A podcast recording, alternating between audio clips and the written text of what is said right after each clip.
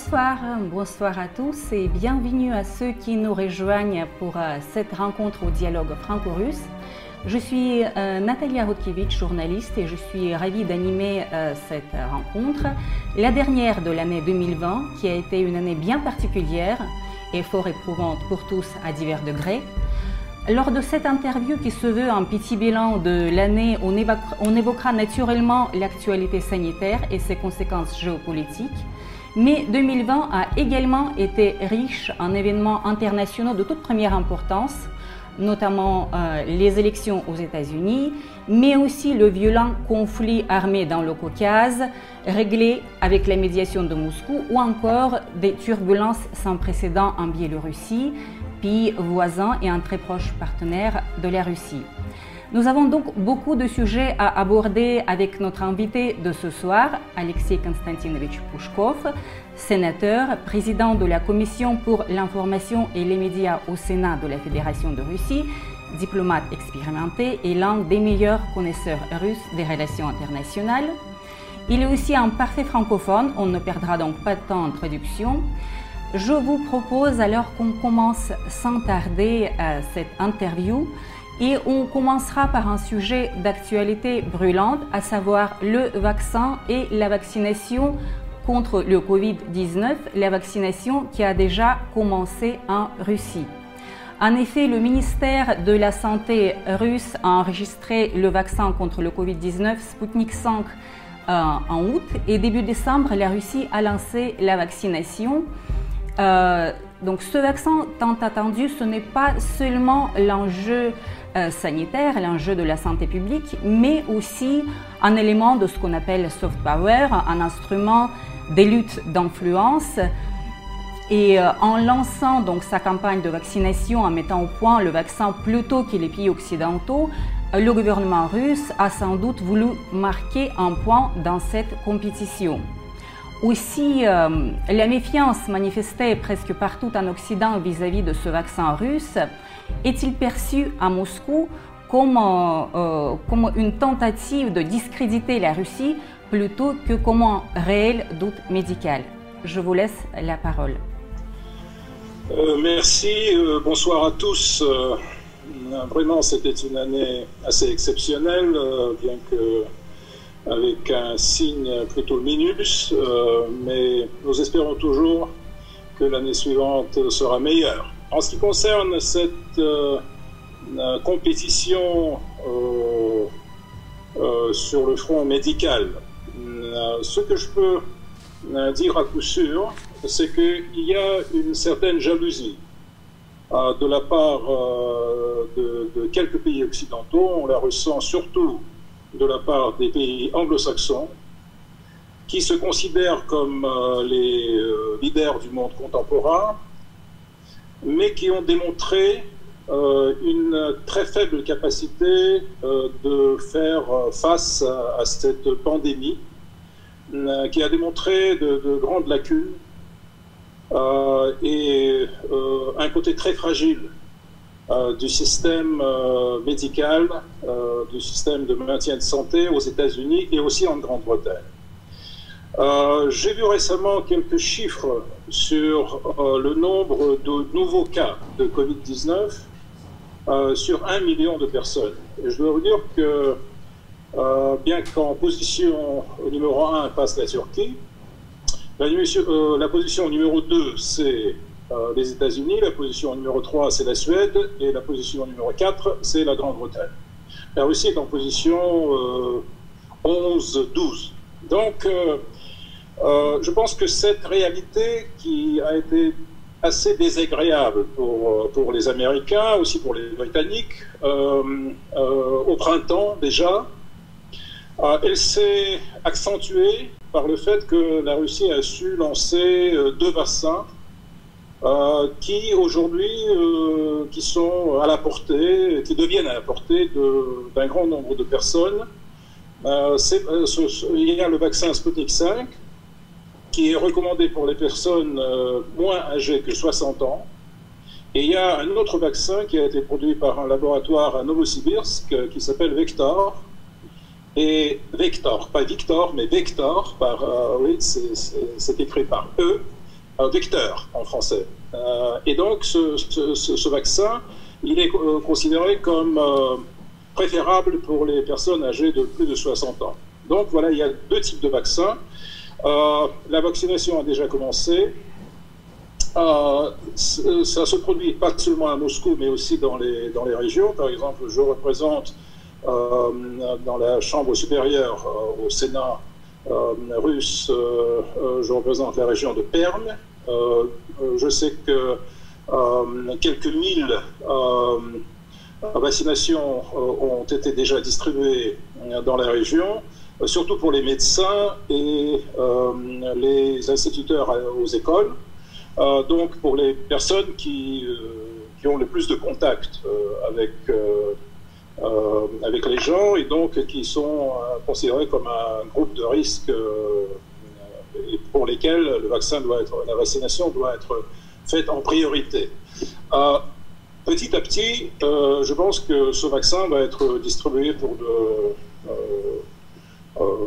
pour, pour de, plus, plus larges un groupe de, gens en Russie. Donc, euh, c'est quelque chose qui a déjà commencé. Je connais personnellement plusieurs personnes qui ont déjà fait la vaccination. Et euh, je pense que euh, c'est vraiment une réponse pratique. ce, ce n'est pas une réponse rhétorique. Ce n'est pas une réponse idéologique. Ce n'est pas une propagande. Ça existe. Et ça existe et, ça marche. Et donc, euh, on a vraiment dévancé les Américains euh, euh, dans cette course vers le vaccin. Mais je dois, vous, je dois souligner que la Russie n'a pas fait de sorte que nous considérons ça comme une compétition pour la première place dans le monde. Bon, on est content qu'on a ces deux vaccins, mais on n'a pas fait de campagne publique euh, contre le vaccin euh, qui euh, est distribué aujourd'hui aux États-Unis, par exemple, bien qu'il paraît qu'il y a quelques côtés douteux avec ce vaccin, mais on n'a jamais, jamais fait de, campagne. Nos médias n'ont jamais écrit que c'est un mauvais vaccin et ainsi de suite. Donc, je dois remarquer cette différence d'approche entre la Russie et les pays anglo-saxons qui ont vraiment essayé de persuader le monde que le vaccin russe n'est pas le meilleur et que le meilleur, bien sûr, ça doit venir des États-Unis, bien que avec 17 millions de gens touchés par la maladie et plus de 130 000 de, cas euh, de décès aux États-Unis, je ne pense pas que les États-Unis peuvent vraiment euh, se placer en tant que numéro un, que leader dans cette lutte. Je pense que les États-Unis ont démontré euh, l'incapacité de faire face à cette épidémie, comme je l'ai déjà dit, et, donc, euh, cette attaque contre, contre la vaccination en Russie, contre le vaccin russe, c'est aussi une forme de réhabilitation pour les États-Unis. Ils disent que oui, les Russes ont, su limiter les effets négatifs de cette pandémie, mais ils ont un vaccin euh, très douteux. Eh bien, voilà, je dois vous confirmer que le vaccin n'est pas douteux, euh, que je, je n'ai entendu que de quelques cas euh, euh, d'effets secondaires. Et ces effets passent pendant une journée. Et donc, euh, ça marche. On n'a pas eu de cas de gens qui auront, auraient attrapé cette maladie après avoir été vaccinés. Donc, nous considérons cela comme un, chemin qui donne un espoir de surmonter euh, ce, défi. C'est un, défi international, mais aussi un défi national. Euh, et je pense qu'avec cette vaccination, vers euh, l'été 2021, nous aurons des résultats assez positifs et on pourra déjà parler de, la sortie de cette, épidémie. Et à vrai dire, il n'y a pas ici de bad feelings, comme disent les Anglais, envers les Américains. Nous leur souhaitons un grand succès avec leur vaccination. Ils ont choisi cette, euh, ils ont cette vaccine Pfizer. Eh bien, c'est bien qu'ils la font parce que dans le monde contemporain, si une nation est guérie, ça ne veut pas dire que le monde est guéri. Donc on voit que, par exemple, en Chine, il y a très peu de cas de Covid-19. Euh, et dans certains pays euh, de, de l'Extrême-Orient, par exemple, au Taïwan, il y a, quelques cas. Mais pour que le monde soit guéri, tout le monde doit être guéri. Donc, nous sommes intéressés que les pays anglo-saxons surmontent aussi cette, cette, épidémie et que pendant l'année 2021, le monde retourne vers une certaine normalité. En parlant de cette interconnexion mondiale, euh, l'une des premières conséquences de la pandémie, la conséquence la plus flagrante, a été un coup de frein donné au processus euh, de la mondialisation telle qu'elle s'est construite euh, depuis 30 ans, une vraie mise en cause de cette globalisation.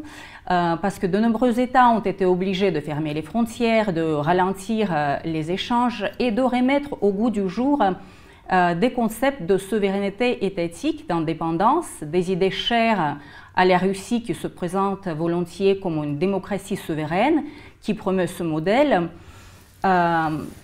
Pensez-vous que la globalisation va reprendre, peut reprendre de plus belle dès que la pandémie sera maîtrisée ou que ce retour en arrière est impossible et que le monde d'après Covid sera nécessairement très différent du monde d'avant?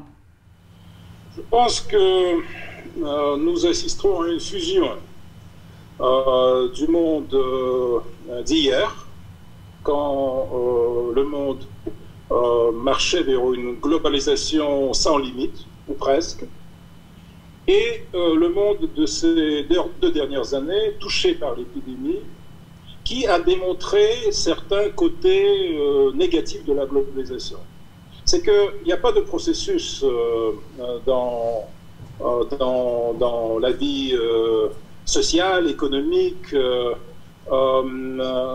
qui, qui aurait seulement des côtés positifs. S'il y a des côtés positifs, il doit y avoir des côtés négatifs.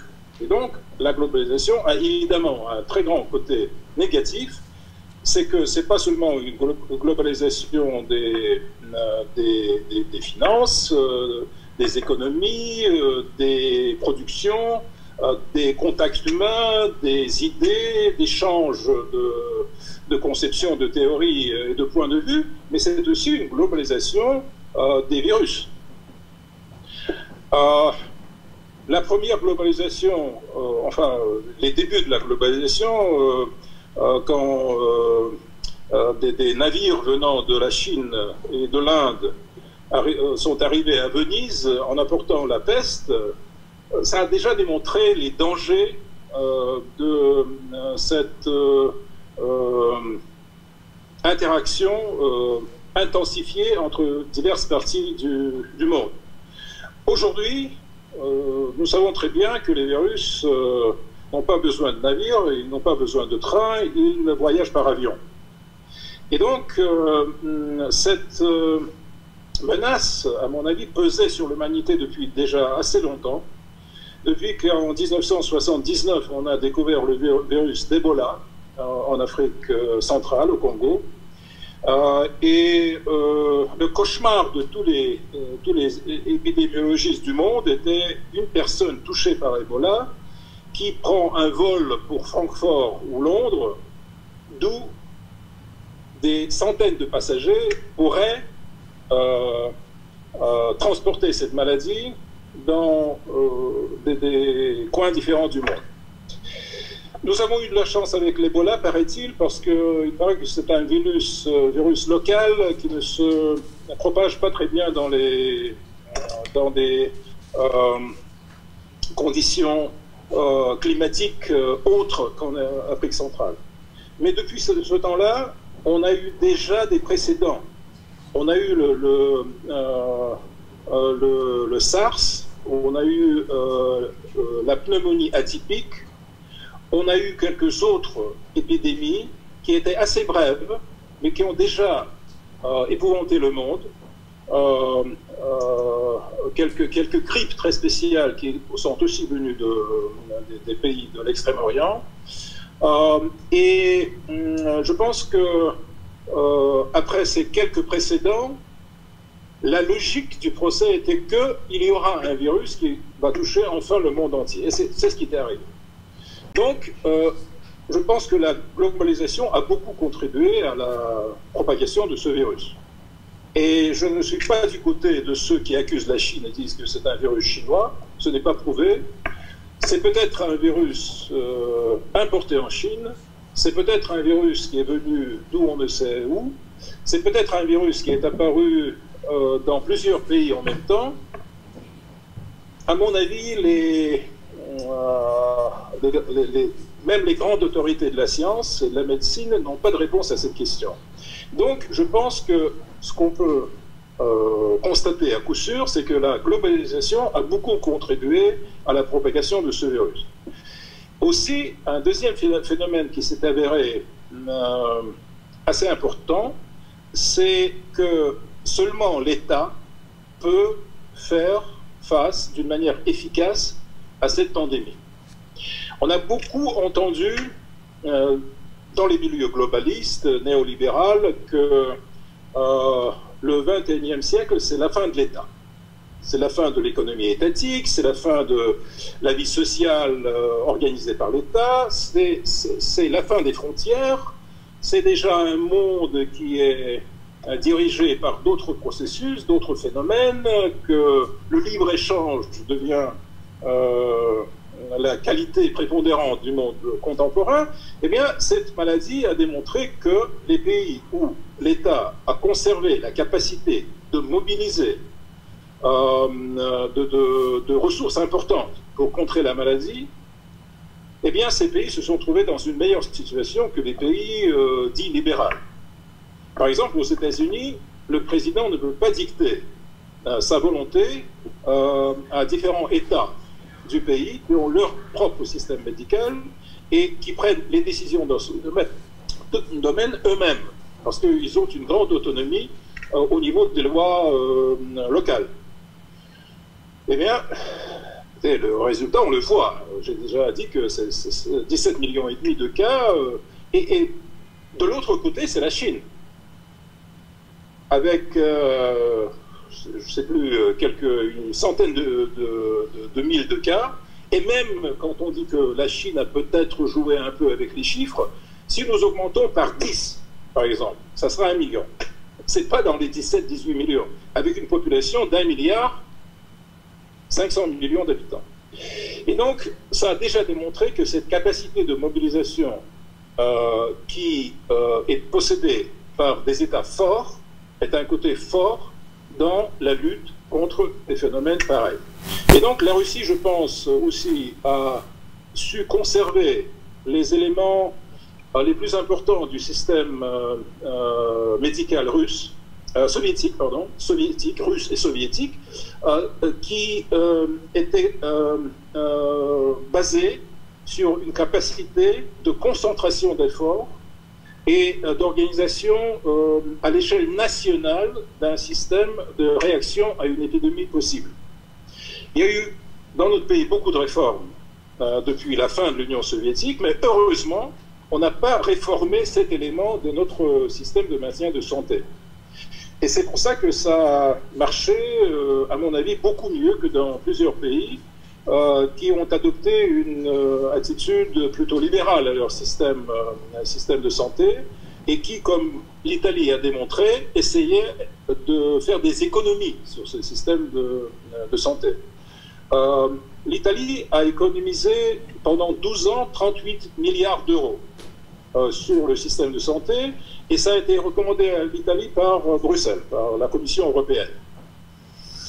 Peut-être dans les conditions normales, ça aurait été une économie euh, efficace. Mais à mon avis, il est allé payer beaucoup plus aujourd'hui que ces 38 milliards euh, en étant un des premiers pays de l'Europe à souffrir euh, du Covid-19. Donc je pense que ce qui sera reconnu par des gens objectifs euh, après cette épidémie que on ne peut pas arrêter la globalisation. Impossible. C'est un processus qui va continuer. Mais on peut la corriger. Il faut tout de même maintenir un certain, contrôle des frontières. Il faut fermer les frontières quand il y a un danger pour votre population. Il faut avoir des capacités nationales de réaction opérative et efficace à, une, possible, à, une, une, attaque possible d'un virus inconnu. il faut certainement avoir dans l'échelle de la production les éléments nécessaires pour contrer une épidémie pareille on ne peut pas dépendre d'un autre pays pour les masques, par exemple. Parce que je me rappelle aussi ce débat sur les masques, il y, avait, eu ce débat sur les masques en Russie aussi, en mars-avril. On se demandait, mais où sont les masques? Et on nous promettait que voilà, les masques vont venir. Aussi, je sais qu'il y a eu un débat sur les masques en France. Où sont les masques? Je sais que les Américains se sont, euh, ont privatisé, entre guillemets, les masques qui étaient désignés pour l'Allemagne il y a eu un scandale entre Berlin et Washington parce que euh, un grand nombre de masques venus de, la Chine ou de quelque part euh, se sont retrouvés aux États-Unis au lieu de se retrouver en Allemagne. Et donc, je pense que voilà, les masques doivent être fabriqués dans votre propre pays. Vous ne devez pas dépendre du Vietnam pour la fabrication des masques parce qu'ils ne peuvent jamais arriver. Et aussi pour les, euh, pour les, vaccins, aussi la même chose pour, pour les médicaments nécessaires. Qui, traitent la maladie pour que les gens puissent prendre ces médicaments à domicile, ne pas aller nécessairement à l'hôpital comme les hôpitaux sont surchargés. Aussi, tous ces, toutes ces technologies médicales qui, qui, permettent une aération artificielle des poumons, tout ça, ça doit être fabriqué aux échelles nationales. Enfin, pour des pays avec d'importantes économies au moins, comme euh, la Russie, la mm. France, la Grande-Bretagne, euh, l'Allemagne, l'Italie, et ainsi de suite. Donc je pense qu'il y aura une, correction de la globalisation. Je pense que les gens, euh, oui, les, les, gens voudraient vivre comme avant. C'est un désir que l'on voit un peu partout dans le monde, aussi il existe en Russie. Euh, on n'a pas de euh, Covid parties comme aux États-Unis qui, lancent des Covid euh, parties, comme ils disent, pour montrer que le virus n'existe pas. Et puis ils tombent malades et ils disent Ah, je ne savais pas que c'est aussi sérieux. Non, on n'a pas de cette. on, a des, Covid dissidents qui disent que cette épidémie n'est pas aussi dangereuse qu'elle est dépeinte par les autorités. Mais euh, en principe, les gens conservent un assez grand euh, niveau de discipline face à cette épidémie. Et je pense que le niveau de discipline est absolument nécessaire pour contrer des choses pareilles. Les Chinois s'en sont sortis assez vite, justement parce que les Chinois, comme les Japonais, comme les habitants de Taïwan, Corée du Sud, ce sont des gens qui ont le sens de la discipline. Les Américains, ils ont le sens de easy life. Vous voyez, euh, ils, veulent se sentir libres dans toutes les situations. Et on voit des résultats très, très, très différents.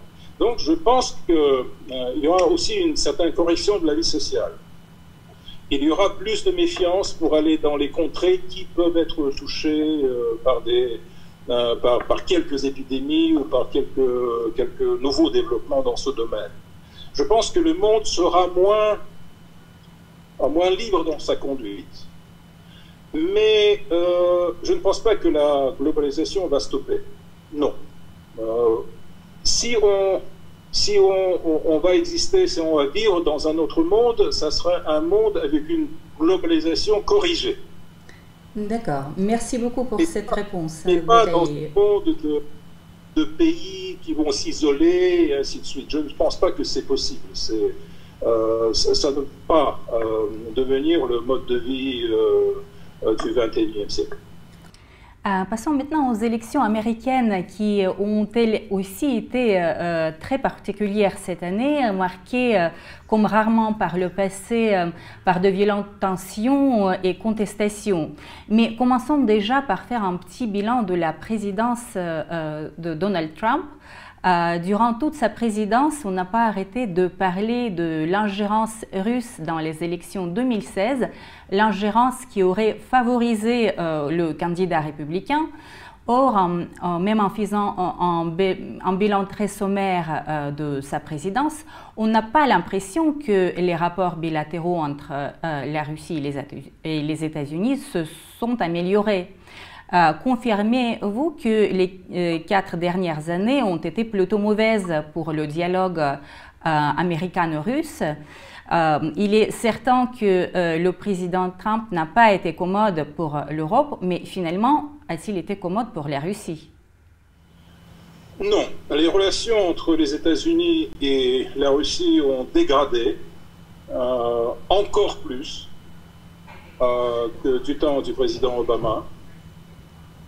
Et aujourd'hui, on est à un niveau très bas de ces relations. Les dernières nouvelles euh, ne sont pas reconfortantes non plus. Les Américains sont en train de fermer euh, deux consulats généraux euh, en Russie. C'est dans, la ville de Yekaterinbourg, dans l'Oural, et dans la ville de, Vladivostok, en Extrême-Orient. Et je considère ça comme un signe de, de introduction de, de limites très prononcées dans les, dans les relations entre les États-Unis et la Russie, c'est qu'ils sont entrés ils sont en train de, de faire le camp d'une certaine manière. Ils conservent euh, maintenant une ambassade à Moscou où vont se produire aussi les, euh, tous les services consulaires. Euh,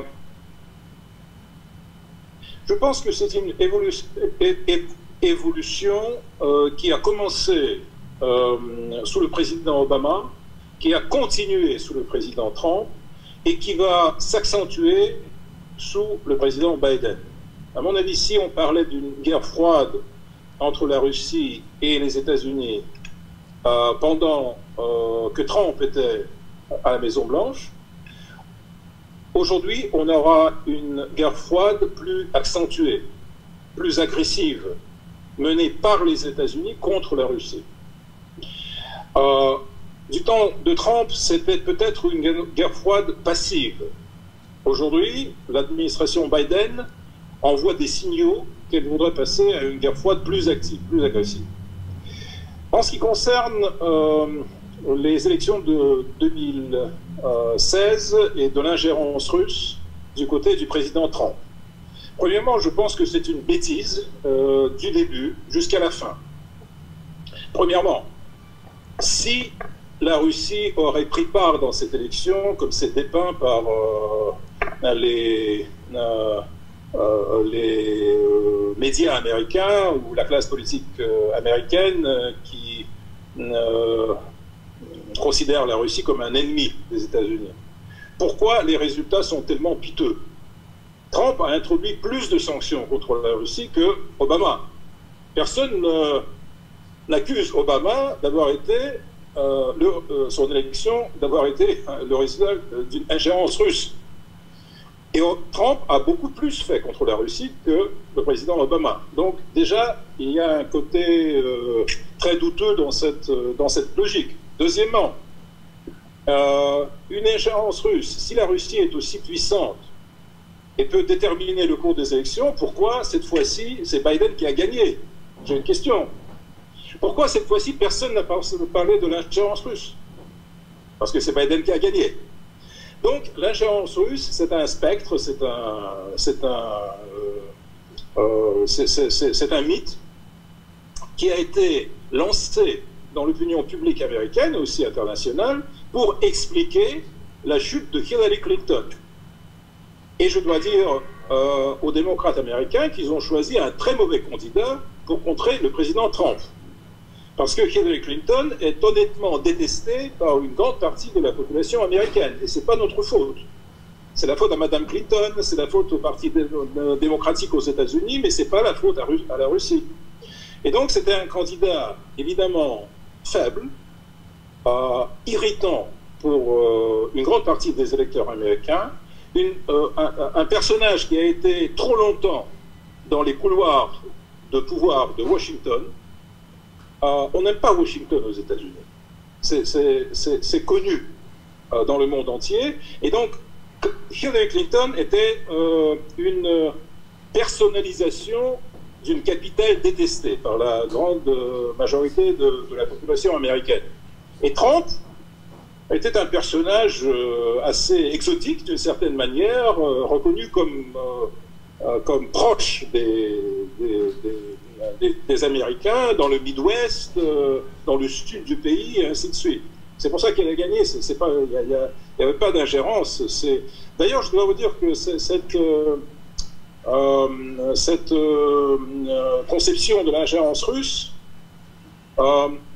à mon avis, elle était présente dans, les, euh, dans les médias, la classe politique américaine aussi parce que il, devait expliquer pourquoi, pourquoi la classe libérale a perdu à M. Trump.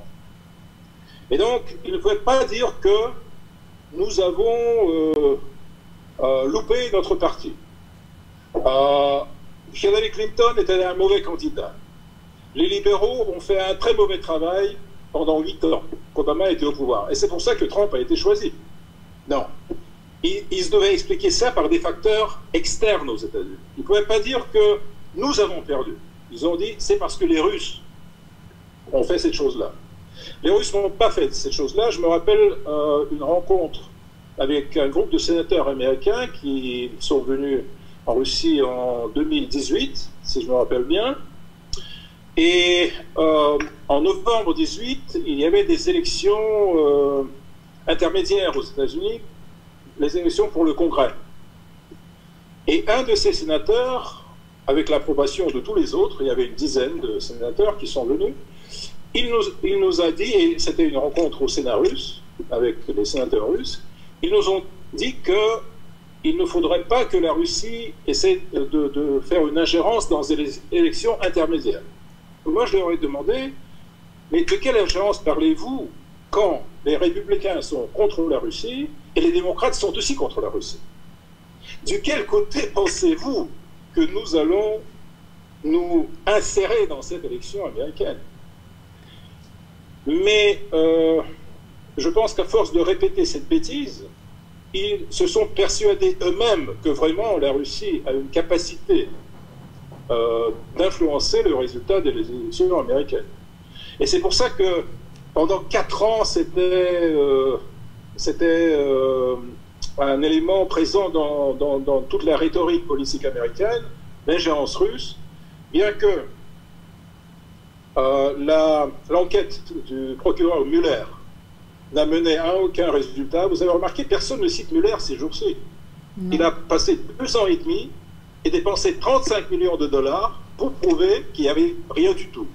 Et toutes les déclarations qu'il a faites c'était vraiment zéro sur la question de la collusion de Trump et de son équipe avec la Russie, l'ingérence russe, c'était très flou. Il n'y avait rien, rien de, tangible. Et euh, aujourd'hui, Mueller, il est oublié. C'est fini. Il a servi une seule cause pour mettre en question le président Trump. Donc, toute cette attaque contre la Russie aux États-Unis avait le but de renverser Trump. Et c'est pour ça qu'on a parlé aussi beaucoup de l'ingérence. Maintenant, c'est Biden qui a choisi. Il est le chouchou du, camp libéral aux États-Unis. On l'aime bien euh, à New York, on l'aime bien à Washington. Les démocrates sont heureux. On ne va plus parler d'ingérence russe. Parce qu'il y a, bien que j'ai entendu quelques, quelques rebonds de cette campagne, j'ai entendu que les Russes ont pénétré le mouvement Black Lives Matter. Mm. C'est quelque chose de nouveau maintenant. On a pénétré la communauté afro-américaine pour diviser l'Amérique de l'intérieur. Là, je, me permettrai de ne pas répondre à ça parce que c'est même déjà au-delà de la bêtise euh, qui est trop souvent démontrée par les médias américains. Mais vous craignez que la présidence de Biden va être encore pire, donc il va réussir à encore, encore pire que, Trump, et que, enfin, vous dites qu'ils envoient déjà des signaux d'une euh, guerre froide qui sera encore euh, plus prononcée entre les deux pays. Oui, je pense que euh, Biden va essayer ce qui n'a pas réussi à Obama et ce qui n'a pas réussi à Trump. Il va essayer de changer euh, euh, la politique extérieure de la Russie euh, par le mécanisme des sanctions, par le mécanisme de chantage, par le mécanisme de, de menaces, par le, mécanisme de, pression militaire sur la Russie. Je pense que tous ces mécanismes vont entrer en jeu. Et ce, ce, que l'Amérique veut obtenir, c'est une dominance dans le, au moins en Eurasie, qui ne sera pas mise sous question par la Russie. C'est ça le but. au fond, je, n'ai pas l'impression que les États-Unis voudraient, risquer un suicide en attaquant la Russie militairement. Ce, n'est pas ça la question. La question, c'est d'exercer une, pression multidimensionnelle sur la Russie pour que le pays euh, refuse euh, beaucoup d'éléments de sa politique extérieure qui rendent euh, les États-Unis malheureux et qui ne permettent pas aux, États-Unis de jouer ce rôle de hégémone qu'ils ont joué pendant une, vingtaine d'années après la chute de l'Union soviétique. Par exemple, les États-Unis ne sont pas contents par notre opération militaire en Syrie. Et euh, nous ne considérons pas que cette opération euh, va être finie, euh, bien que les Américains la considèrent comme, comme néfaste aux intérêts américains au, Moyen-Orient. par exemple, ils, pensent que euh, la, Crimée doit euh, redevenir ukrainienne.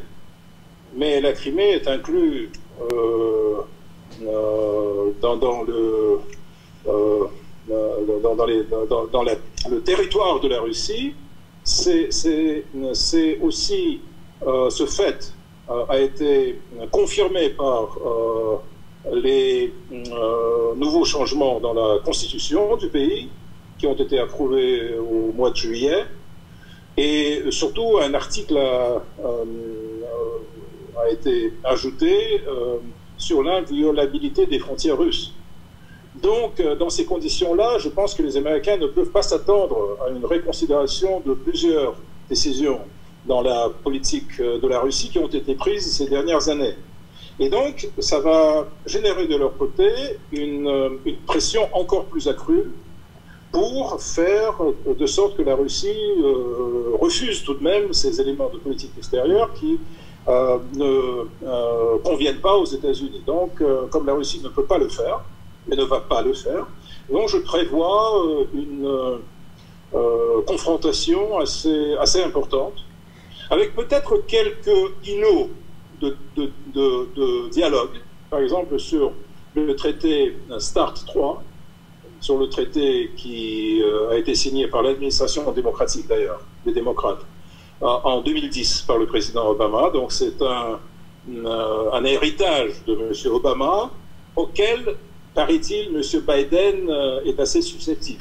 Je voudrait considérer, comme il a dit, conserver le, traité, mais je ne pense pas que le traité va être euh, prolongé automatiquement. Il y aura des négociations probablement. Je pense qu'il y aura quelques demandes américaines assez importantes et je ne pense pas que toutes les demandes américaines pourraient être remplies par, euh, la Russie. Donc aussi, euh, on, verra dans ce domaine-là où les Américains sont d'accord pour avoir un dialogue, on, aura aussi, je pense, que, un processus assez, assez compliqué. Euh, de, confirmation de, ce traité qui expire au mois de février. Euh, donc, c'est quelques, quelques domaines où il y aura, euh, j'espère, un dialogue, par exemple sur le climat aussi, sur l'Iran peut-être, ne vont pas malheureusement changer le contenu des relations. Et le contenu des relations doit être défini par le côté américain comme une nécessité de faire pression sur la Russie pour euh, faire changer sa politique extérieure. Et euh, déjà, Biden a déclaré la Russie être l'ennemi principal des États-Unis. La Chine, c'est euh, c'est un pays avec lequel les États-Unis ont une compétition, c'est un compétiteur, et la Russie, c'est un ennemi. Alors là, il y a une certaine différence. Euh, et je, prévois que l'administration de Biden va essayer euh, de euh, relancer cette unité euro-atlantique qui a été mise sous question pendant la présidence du président Trump, au sein de l'OTAN aussi, sur une plateforme anti-russe. donc je pense qu'il y aura aussi une pression sur la France euh, d'accepter une position euh, plus en ligne avec celle des États-Unis dans le domaine des relations avec la Russie. Effectivement, le président Biden a déjà annoncé euh, même sans attendre sa nomination, que l'Amérique était de retour euh, prête à guider le monde. Donc c'est ce qui risque d'arriver apparemment. Euh, mais rapprochons-nous maintenant des frontières russes, quand ce sont des États de cette zone que l'on appelle en Russie l'étranger proche, qui ont, qui ont été à la une de l'actualité internationale ces derniers mois, notamment l'Arménie et l'Azerbaïdjan opposé par un violent conflit dans le Haut-Karabakh, ce territoire euh, faisant partie officiellement de l'Azerbaïdjan mais contrôlé par les Arméniens. Le conflit a duré entre fin septembre et le 10 novembre et donc c'est la Russie qui a réussi à mettre fin euh, par sa modération à ce conflit. Euh, de nombreux observateurs se sont étonnés ou ont carrément regretté le fait que la Russie n'ait pas aidé l'Arménie de manière plus rapide et plus, euh, plus franche, comme par exemple la Turquie a aidé l'Azerbaïdjan. Moscou a préféré garder son statut d'observateur, de médiateur, de conserver les bons rapports avec la Turquie et l'Azerbaïdjan et n'intervenir qu'en dernier essor. Euh, estimez-vous que l'accord qui a été signé le 10 novembre et qui a été très douloureux euh, pour l'Arménie selon le propre aveu de Nicole Pachinian, est-ce que cet accord euh, soit une victoire diplomatique russe? Oui, je pense que c'est une victoire diplomatique très importante parce que c'est la Russie qui a aujourd'hui 2000 casques bleus, enfin peacemakers euh, dans, la région de Karabakh. Euh, c'est la Russie qui a euh, réussi à rassembler les positions des deux pays, bien que en état de guerre. c'est la Russie qui a la capacité aujourd'hui de parler à Yerevan et à Bakou en même temps. C'est pas la Turquie. La Turquie est très mal vue à Yerevan, en Arménie, comme vous pouvez l'imaginer. Euh, comme elle a aidé euh, militairement l'Azerbaïdjan. Donc euh, la Turquie possède une moitié de cet échiquier. Et le seul pays qui joue sur les deux côtés de l'échiquier, c'est la Russie. Aussi, il faut remarquer que les États-Unis et l'Union européenne ont été largement absentes de ce conflit. Les Américains étaient occupés par l'épidémie et par les élections. L'Union européenne, j'ai eu une impression que elle s'occupe surtout des, questions européennes, euh, enfin, euh, court et dur. Je veux dire qu'il y a des, problèmes avec la Pologne, la Hongrie, euh, bon, il y a un tas de problèmes à, l'intérieur de l'Union européenne. Elle ne démontre pas une politique étrangère active. Et justement, le cas de, la guerre pour le Karabakh a démontré que à part quelques appels, à part cette tentative française de signer une armistice entre les deux, côtés, à part quelques déclarations, vraiment les pays de l'Union européenne n'ont pas joué un grand rôle dans ce conflit, bien que euh, les États-Unis et, euh, la France sont les co-présidents du groupe de Minsk, euh, comme la Russie, qui doit, devait garantir la paix dans cette région. Donc la Russie, dans, ces conditions, a joué un rôle important parce que c'est la Russie qui a terminé la guerre. C'est la première chose. Deuxièmement, comme j'ai déjà dit, la Russie possède la capacité de parler aux deux côtés du conflit. Troisièmement, la Russie a toujours déclaré qu'elle va défendre l'Arménie en tant qu'allié militaire, mais que, que le Karabakh n'est pas considéré internationalement comme une partie de l'Arménie. Alors ça, c'est important. C'est très important parce que le Karabakh a été occupé par les Arméniens dans les années 90, mais pas un seul pays du monde n'a reconnu que c'est une partie de l'Arménie. Et donc, euh, le traité de sécurité qui existe entre la Russie et l'Arménie, il ne parle pas du Karabakh. Le Karabakh est à l'extérieur de ce traité de sécurité. Et aussi, euh, la Russie a proposé ces pourparlers décisifs entre les deux côtés quand les sept régions qui appartenaient à l'Azerbaïdjan et qui ne font pas partie du Karabakh ont été euh, prises par l'armée de l'Azerbaïdjan. Donc c'est cette région, c'était une certaine garantie géopolitique pour les Arméniens pour la sécurité du Karabakh. c'est cette région, maintenant, font partie de l'Azerbaïdjan. Et ces cette région ont toujours été partie de l'Azerbaïdjan. Ils ne faisaient jamais partie du, de l'aréal arménien. Donc, euh, on peut dire que euh, c'était une démarche assez efficace, c'était une, démarche logique, euh, c'était une démarche qui a permis de terminer la guerre. Pour les Arméniens qui habitaient les régions du Karabakh propres, de revenir dans leur région, dans leur ville, dans leur village. Et aussi, la Russie se porte comme un garant de cette, de cette paix. Ce qui était aussi important parce que je ne vois pas quel rôle pourrait être joué par d'autres acteurs internationaux, comme je dis la Turquie est un, un peu trop de l'autre côté, je veux dire, elle est, du côté de, l'Azerbaïdjan, donc elle ne peut pas être garante d'une armistice aussi en tenant compte de l'histoire euh, du génocide arménien et ainsi de suite. Donc, euh, je pense que oui, c'était une victoire diplomatique. Ça a aussi démontré les capacités de, la Russie en tant que superpuissance dans, l'Eurasie. Et ça a aussi euh, euh, démontré qu'il doit y avoir, dans des conditions pareilles de crise, il doit y avoir des acteurs internationaux qui sont capables de traiter avec de telles crises, parce qu'autrement, ça peut se développer et ça peut euh, vraiment enflammer de, plus grandes régions. Donc, oui, le, fait d'avoir une guerre est négatif, mais le fait d'avoir mis fin à la guerre est positif. Et donc, je pense que la Russie, euh, ici, a démontré une capacité diplomatique et politique de traiter de crise pareille.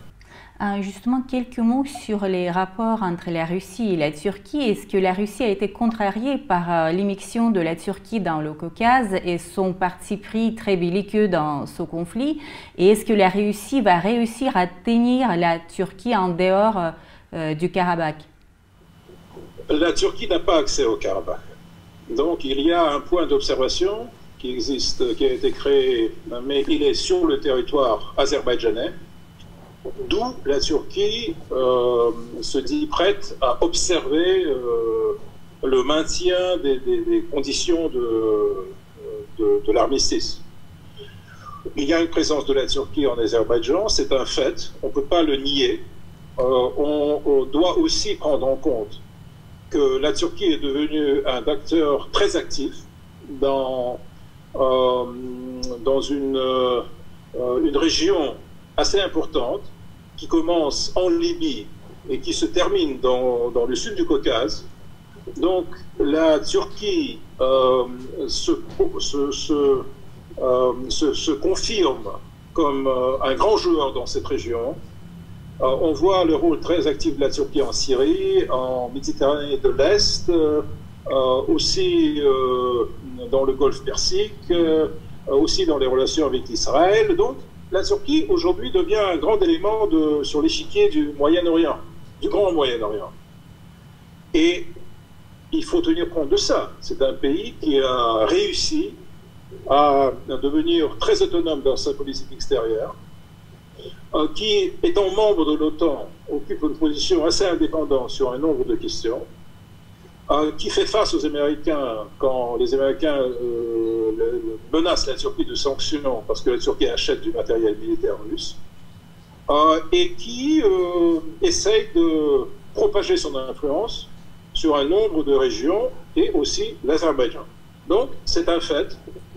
Euh, et comme euh, en réel politique, il faut euh, analyser les faits, et si les faits sont incontournables, il faut les accepter.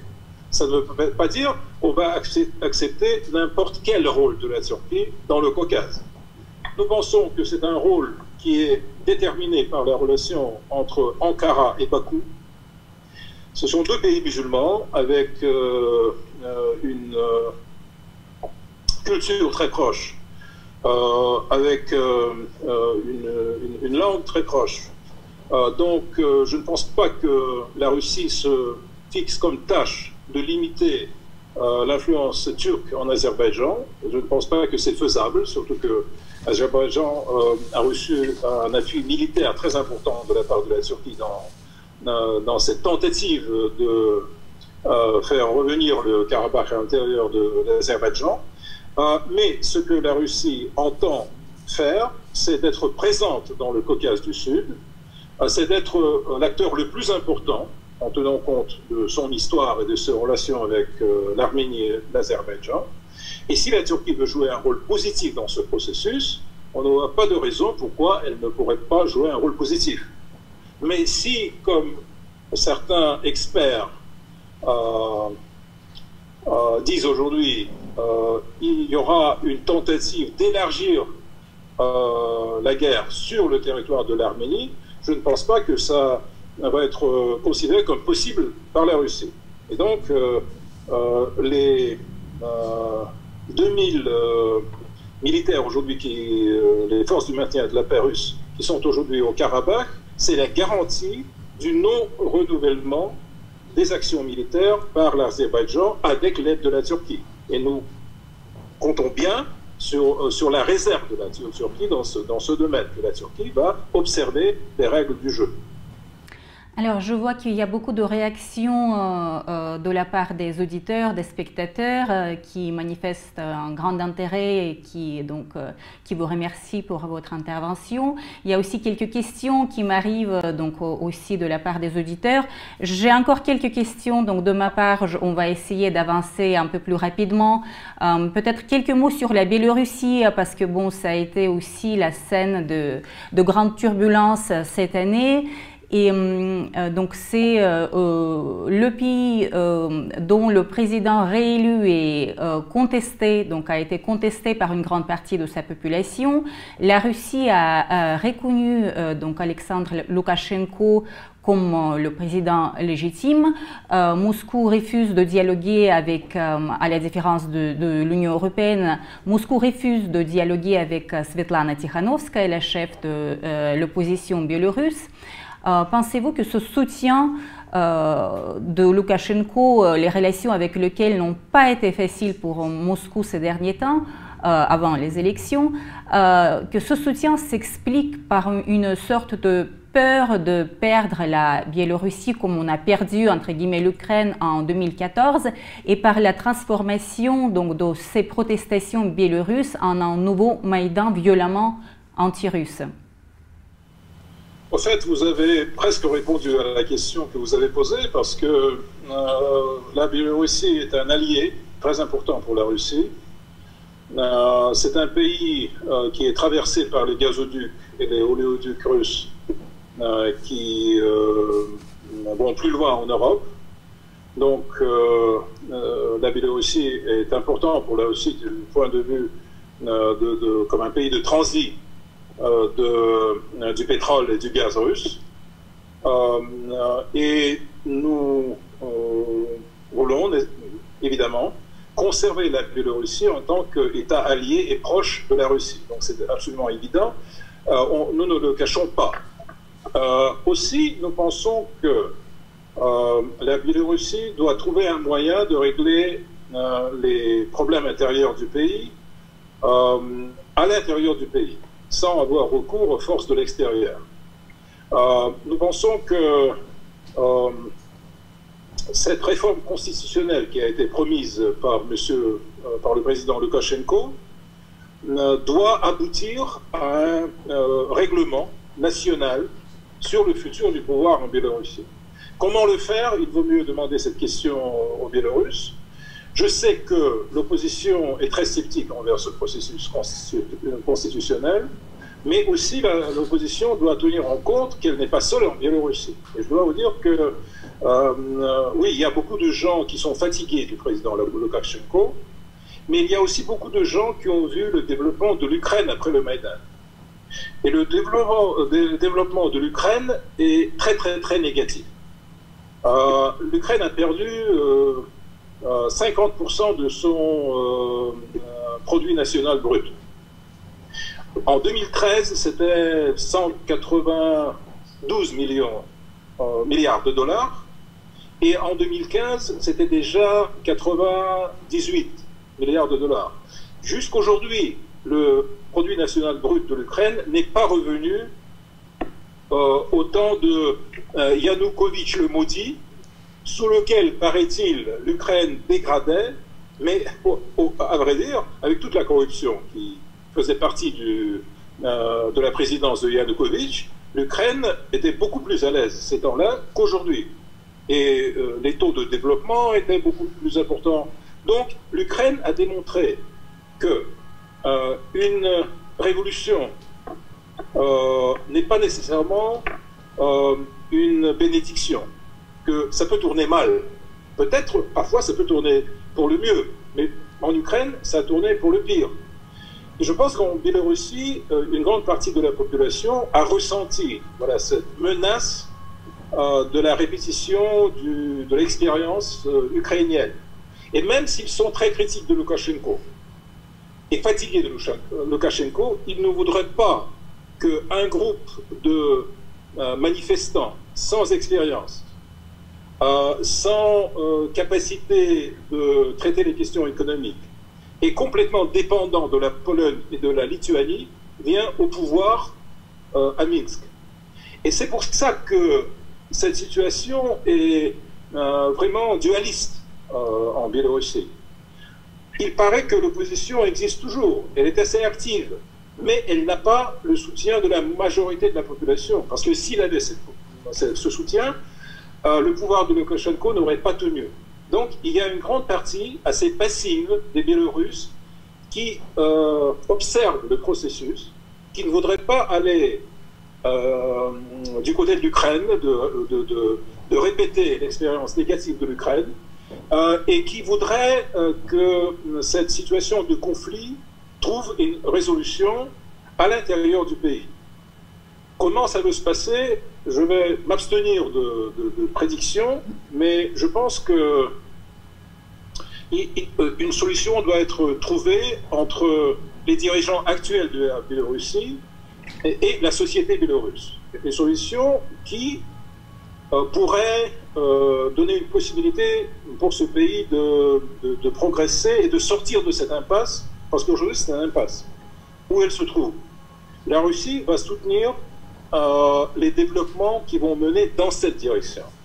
Mais nous ne sommes pas intéressés à avoir un Maïdan en Biélorussie, à avoir un renversement du pouvoir qui va euh, tourner la Biélorussie dans, un côté nationaliste anti-russe. Nous pensons que ça, serait mal pour la Russie, mais ça serait, pas aussi, euh, euh, ça serait mal aussi pour les Biélorusses. Et donc, c'est pour ça que la Russie a adopté une position très délicate envers la Biélorussie. On n'a jamais dit qu'on ne soutient pas le processus de réforme dans le pays. On a appelé, ce, qui a été fait par notre ministre des Affaires étrangères, M. Lavrov, on a appelé euh, le président Loukachenko à procéder avec les réformes constitutionnelles nécessaires. Nous espérons que les Biélorusses vont trouver une sortie. Mais on ne veut pas leur dicter cette sortie euh, et on ne veut pas que d'autres pays euh, de l'Europe leur dictent cette sortie. Hum, c'est la crise ukrainienne dont on vient de parler qui a beaucoup envenimé les relations entre la Russie et l'Union européenne en 2014. Hum, quels sont euh, ces rapports euh, aujourd'hui? Quelle a été leur évolution donc, entre Bruxelles et Moscou? Comment ça s'est passé en 2020 est-ce que l'incident avec euh, Alexei Navalny a affecté encore ces rapports, a accru encore cette tension entre Bruxelles et Moscou, euh, l'incident qui prend d'ailleurs des proportions tout à fait euh, rocambolesques? Donc, euh, est-ce que voilà, vous avez un élément à nous apporter dessus? À mon avis, ce qui s'est passé entre la Russie et l'Union européenne est le résultat non pas de la politique de la Russie, mais d'une tentative de la part de l'Union européenne de élargir sa zone d'influence sur l'Ukraine. Parce que, euh, si je dis ça, c'est parce que le Maïdan a été vraiment très très soutenu par les pays de l'Union européenne. On a vu des ministres euh, des Affaires étrangères de quelques pays européens venir sur le Maïdan et prononcer des discours euh, qui visaient évidemment à l'affaiblissement et au, renversement du pouvoir légal d'ailleurs du président Yanukovych. Il été élu pendant les élections, reconnu par tous les leaders européens et internationaux. Et donc, ce n'était pas un président qui a saisi le pouvoir par la force. Il l'a acquis par la force des élections. Et donc, l'apparition de plusieurs parlementaires, euh, personnages politiques européens sur le Maïdan a été considérée en Russie comme une ingérence directe dans les affaires de l'Ukraine. Et une tentative de faire de l'Ukraine euh, une partie de la zone d'influence de l'Union européenne qui, par cela, obtenait une nouvelle raison d'être, qui euh, a donné une confirmation de, de l'attrait euh, économique, politique et géopolitique de l'Union européenne pour d'autres pays. Je pense que cette, euh, cette tentative de faire entrer l'Ukraine dans l'Europe par ces moyens-là a échoué. Elle a échoué déjà quand trois euh, ministres des étrangères de trois pays de, l'Europe, de la Pologne, de la France et de l'Allemagne, de, ont garanti un accord entre Yanukovych et l'opposition. C'était en février 2014. Et cet accord a été déchiré par l'opposition le jour suivant. Euh, et quand j'ai posé la question à un des participants euh, à cet accord du côté européen, un de ces trois ministres, il m'a dit, mais que voulez-vous que nous euh, fassions? C'était une révolution. écoutez, si vous donnez des garanties, alors faites de sorte que la révolution suit certaines règles. Autrement, il ne faut pas donner de garantie à M. Yanukovych qu'il y aura des élections dans les délais prévus et ainsi de suite. Donc c'était une garantie, je pense, à l'échelle internationale la plus courte dans l'histoire de la diplomatie, euh, qui a duré 24 heures. Et c'est l'Union européenne qui euh, a, donné cette garantie qu'elle n'a pas tenue.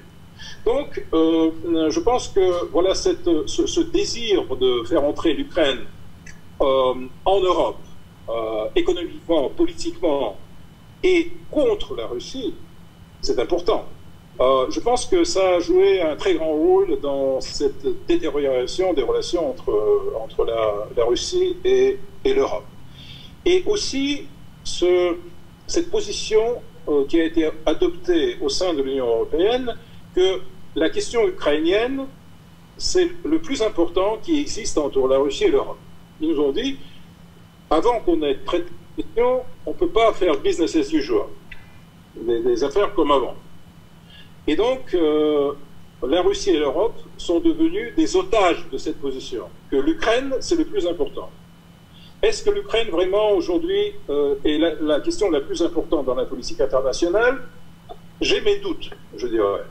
Et j'espère que l'Europe va évoluer sur cette question, parce qu'il y a beaucoup d'autres crises il y a beaucoup d'autres problèmes internationaux, comme la, pandémie, par exemple, qui nécessitent une coopération internationale.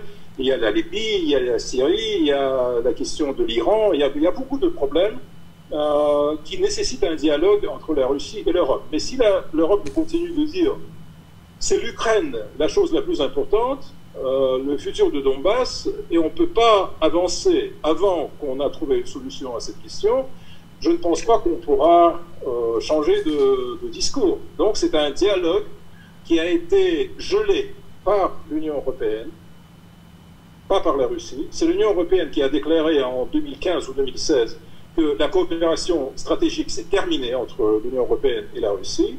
Euh, et donc c'est l'Union européenne qui a commencé à prendre des sanctions contre la Russie. La Russie a répondu plus tard, d'ailleurs une année plus tard. Et donc euh, je, pense que les clés de cette situation se trouvent dans les mains de l'Union européenne. Si elle euh, veut geler toujours cette relation, cette relation va rester en état de gel. Si euh, ceux qui dirigent l'Union européenne décident que euh, le dégel est nécessaire, il y aura un dégel. en ce qui concerne le cas de M. Navalny, je veux dire premièrement que M. Navalny est vivant, ce qui est assez important, à la différence d'un journaliste euh, connu euh, saoudien, euh, qui a été tué dans les conditions, les circonstances connues dans le monde entier, ce qui n'a pas mené à une chute de relations entre l'Arabie saoudite et les pays européens, si je peux me permettre de rappeler cette situation. Et donc le journaliste est mort. Et les pays de l'Europe n'ont pas réagi d'une manière très forte à, cette mort. Qui, était aussi un élément important dans, la politique internationale il y a deux, trois années. Euh, donc, euh, je pense que le cas de M. Navalny euh, s'est rajouté à cette tendance négative. Je ne pense pas qu'il va jouer un rôle de, facteur décisif. Je pense qu'il se rajoute à, à cette tendance négative qui s'est déjà confirmée dans les relations entre l'Europe et la Russie et qui alourdit cette tendance qui, euh, ajoute un élément émotionnel négatif euh, euh, au contexte de nos, de nos relations.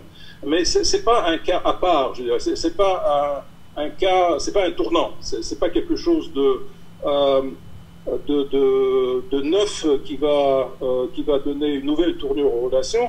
Les relations étaient en état de détérioration déjà assez important et ça vient se rajouter euh, et aussi la, réaction européenne, euh, ça vient se rajouter à cette situation euh, déjà extrêmement compliquée. donc, je ne pense pas que dans, dans les, les, temps, des années qui viennent, qu'il y aura une sortie facile de cette crise entre la Russie et l'Union européenne. Et que dire plus spécifiquement des relations entre Paris et Moscou euh, Parce que le président français Emmanuel Macron a fait quelques pas, euh, ou du moins quelques déclarations, qui témoignent de son désir d'améliorer les relations avec la Russie. Il a plaidé pour la coopération renouvelée, la confiance rebâtie, etc. Est-ce qu'il y a eu euh, des, actes, des mesures qui ont suivi ces déclarations À quel point sont aujourd'hui les relations franco-russes? À mon avis, la France euh, se trouve dans une situation euh, dualiste.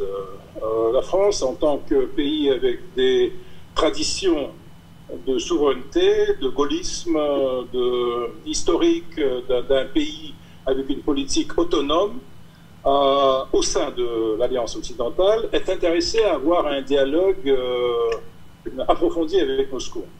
Mais d'un autre côté, la France dépend de ses relations avec les États-Unis et dépend de sa position d'un pays euh, euh, membre de l'Union européenne.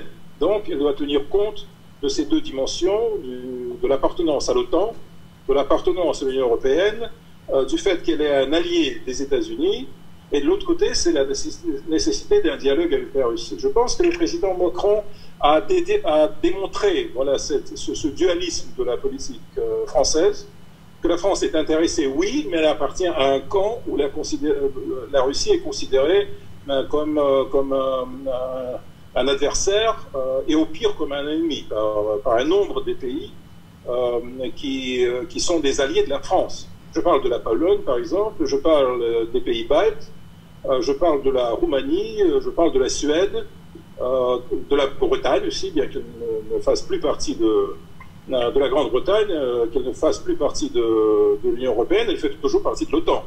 Et donc, euh, elle est un allié de la France.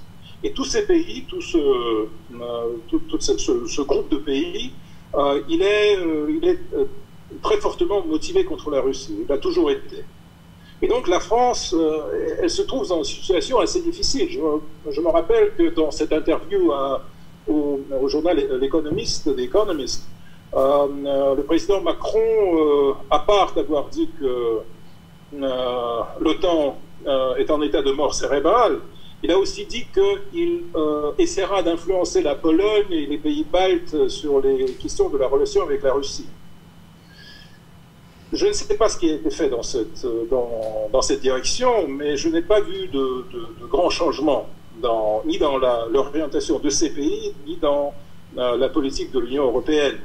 Euh, donc, euh, peut-être euh, le président Macron a besoin de plus de temps pour effectuer ce dialogue avec les, les, alliés de la France, qui, au fait, qui lui interdisent d'avoir un dialogue approfondi avec la Russie. parce que, faisant partie de l'Union européenne, la France sera toujours limitée par la, position commune de l'Union européenne. Ayant dit ce que j'ai dit, je voudrais toujours tout, de même souligner que, à mon avis, le dialogue franco-russe a plus de perspectives qu'avec beaucoup, beaucoup de pays de l'Europe. Je pense que la France entre dans ce groupe de pays, comme l'Autriche, la Finlande, l'Hongrie, l'Italie, l'Espagne, qui considèrent que euh, euh, le maintien de relations avec la Russie est nécessaire, euh, non seulement pour le dialogue en tant que but en lui-même, mais qui est nécessaire pour traiter les questions de sécurité en Europe et aussi dans le monde entier. Et oui, parce que la Russie, c'est un pays, euh, un membre permanent du Conseil de sécurité, c'est un pays nucléaire, pays très important dans, dans la région de l'Eurasie au moins. Et donc, euh, je pense que ces pays ont raison, que l'Union européenne gagne géopolitiquement si elle a un dialogue avec la Russie. Elle perd géopolitiquement si elle devient une deuxième édition de l'OTAN sur l'échiquier international. Donc, c'est aux Européens de décider s'ils veulent un dialogue ou non, mais ce qui a été fait par le président français, à mon avis, c'était fait pour euh, conserver ce dialogue. Et je me rappelle des visites euh, assez, qui ont eu assez beaucoup de succès du président Poutine en France et du président Macron en Russie. Et donc, euh, je pense que la France est toujours dans une meilleure position qu'un grand nombre de pays européens pour relancer ce dialogue dans le futur. Euh, merci. Je vois que vous avez par ailleurs euh, répondu par votre réponse détaillée à quelques questions venant des auditeurs. Donc, on me signale qu'il ne nous reste plus beaucoup de temps. Je me permets donc de vous poser euh, ma dernière question qui concerne les perspectives, les perspectives de la Russie dans le monde qui va peu à peu, espérons-le, sortir de cette pandémie. Euh, dans votre livre euh, Le jeu russe sur l'échiquier global, traduit et publié en France l'année dernière, vous avez expliqué entre autres pourquoi la Russie ne peut pas avoir une politique sans, sans envergure, sans ambition, pourquoi elle ne peut pas renoncer à consolider et à étendre son influence dans le monde. Pensez-vous que la Russie va se retrouver plus influente dans euh, le monde post-Covid où le modèle globaliste bat de l'aile est fragilisé et où le modèle de l'État souverain est réactualisé? Le jeu russe sur l'échiquier global serait-il modifié par la pandémie, par cette expérience mondiale de la pandémie et par ses conséquences? Oh, Comme j'ai déjà dit, euh, la pandémie euh, est un facteur euh, qui nécessite une correction des relations internationales, mais qui ne va pas les changer euh, profondément. Et donc, la pandémie catalyse certains processus, comme par exemple la confirmation de la Chine en tant que puissance économique numéro un dans le monde. voilà, les dernières évaluations du Fonds monétaire international démontrent que euh, en 2020, euh, le produit national brut de la Chine euh, touchera 24 trillions de, dollars. tandis que le produit brut américain ne va pas surpasser 21 trillions de dollars. Donc il y a un grand écartement entre la Chine et les États-Unis au bénéfice de la Chine. Et c'est le résultat de la pandémie, parce que la Chine, c'est le seul pays au monde qui a su conserver une dynamique positive euh, pendant cette année dans le domaine de l'économie. Je pense que la Chine va rajouter 2% à son euh, produit national brut. Les Américains vont perdre près de 4% et demi, 5%. L'Union européenne, euh, les pays différents perdent de, de 6 à 9%, jusqu'à 10% de leur produit national brut. Et donc, je pense que déjà, voilà une euh, conséquence directe de cette pandémie, euh, c'est euh, ce qui est arrivé à la Chine. je pense que ça serait arrivé de toute façon, mais peut-être ça aurait pris 5 ans de plus ou 10 ans de plus pour la Chine de contourner les, Américains dans cette, dans cette course vers la position du pays, de la puissance économique numéro 1 dans le monde. Mais c'est arrivé déjà cette année. Euh, ce qui est aussi arrivé euh, pendant cette année, à mon avis, c'est la fragilisation des États-Unis. en tant qu'État national. On n'a jamais vu une telle crise aux États-Unis comme cette année. On n'a jamais vu de mouvement de protestation d'une telle envergure aux États-Unis comme cette année. On n'a jamais vu euh, une rupture dans la classe politique des États-Unis comme cette année entre ceux qui soutenaient Trump et ceux qui soutiennent Biden. On n'a jamais vu un décalage aussi agressif et aussi important entre deux parties du pays, un qui a voté pour Trump et l'autre qui a voté pour Biden. Et donc, je pense que euh, la stabilité intérieure, aujourd'hui, devient un critère très important de la capacité du pays de faire face aux défis euh, du 21e siècle. Et je ne pense pas que les Américains sont vraiment dans une très bonne position, justement parce que cette division interne, elle subsiste toujours. Il paraît même que Trump veut lancer sa nouvelle campagne électorale de 2024 euh, pendant l'inauguration du président Biden, le 20 janvier de l'année suivante. Ça peut euh, sembler un peu, un peu, comment dire, euh, comme une blague, mais à regarder les États-Unis se, se, diviser en deux camps, comme pendant une guerre civile politique, je pense que cette division ne, va pas euh, s'éclipser dans, les années qui viennent. Je pense que les États-Unis vont, exister dans, dans, cette situation de dualité intérieure. Et donc, euh, ça ne va pas les rendre plus puissants à l'échelle internationale. Euh, je pense que la Russie, dans ces conditions, elle va continuer sa politique.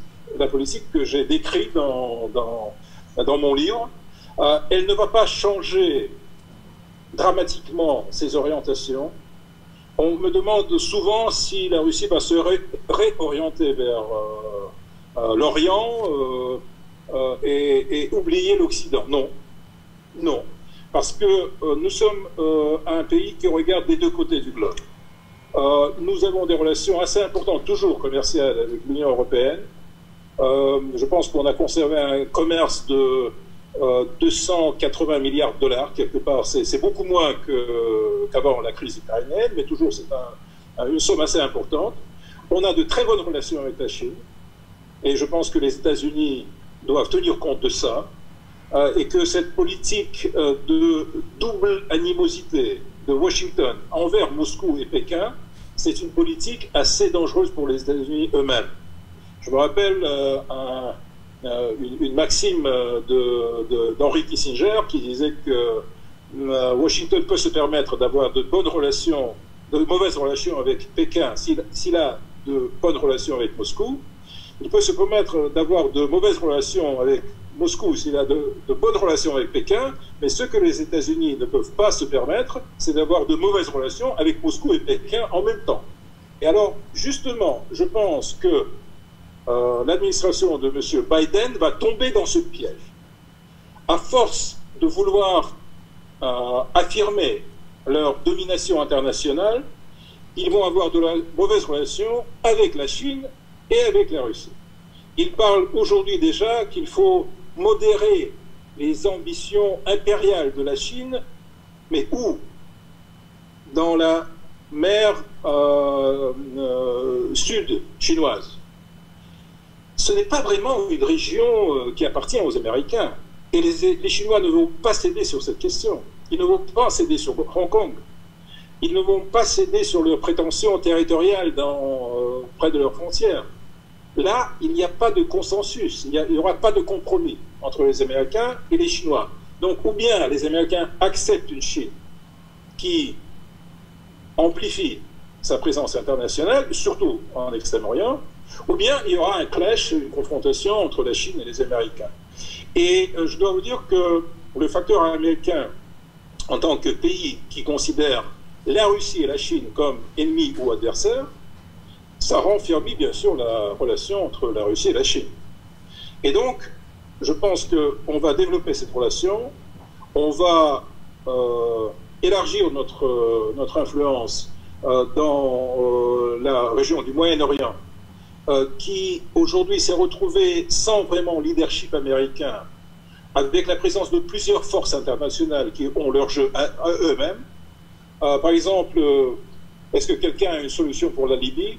Si oui, je voudrais l'entendre. Et qui est, a la capacité de résoudre la crise Donc il y a beaucoup de joueurs. La Russie est un de ces joueurs. Et la Russie a de très bonnes relations avec l'Égypte, par exemple, euh, une, présence en Syrie. On a une relation importante avec la Turquie. Et aujourd'hui, c'est un, pays un peu dissident, un peu euh, euh, où, elle se trouve, la Turquie a une politique autonome. Mais la Russie, pour elle, c'est un atout important dans le jeu international à eux. Donc, je pense que la Russie va être un, acteur très, très actif sur l'échelle du Moyen-Orient. Euh, comme je l'ai déjà dit, euh, en, Asie. Et en Europe, écoutez, euh, c'est à l'Europe de décider. À mon avis, on peut se passer d'une relation avec l'Union européenne, à vrai dire.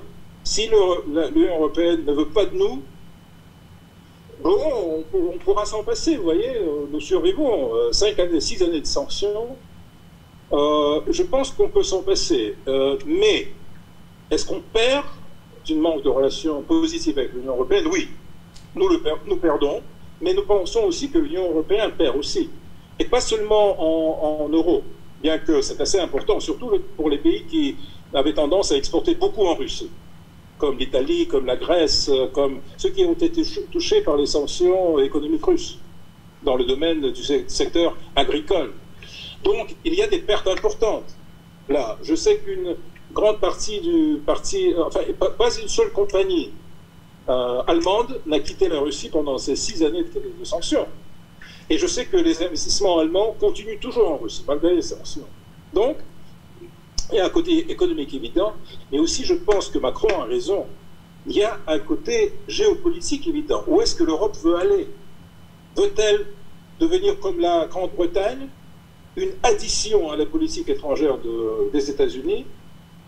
Ou elle veut avoir une politique qui serait en, euh, je dirais, qui, serait euh, européenne à l'intérieur de l'alliance occidentale. Il y a une différence là. Et je pense que le président Macron, il ressent cette différence.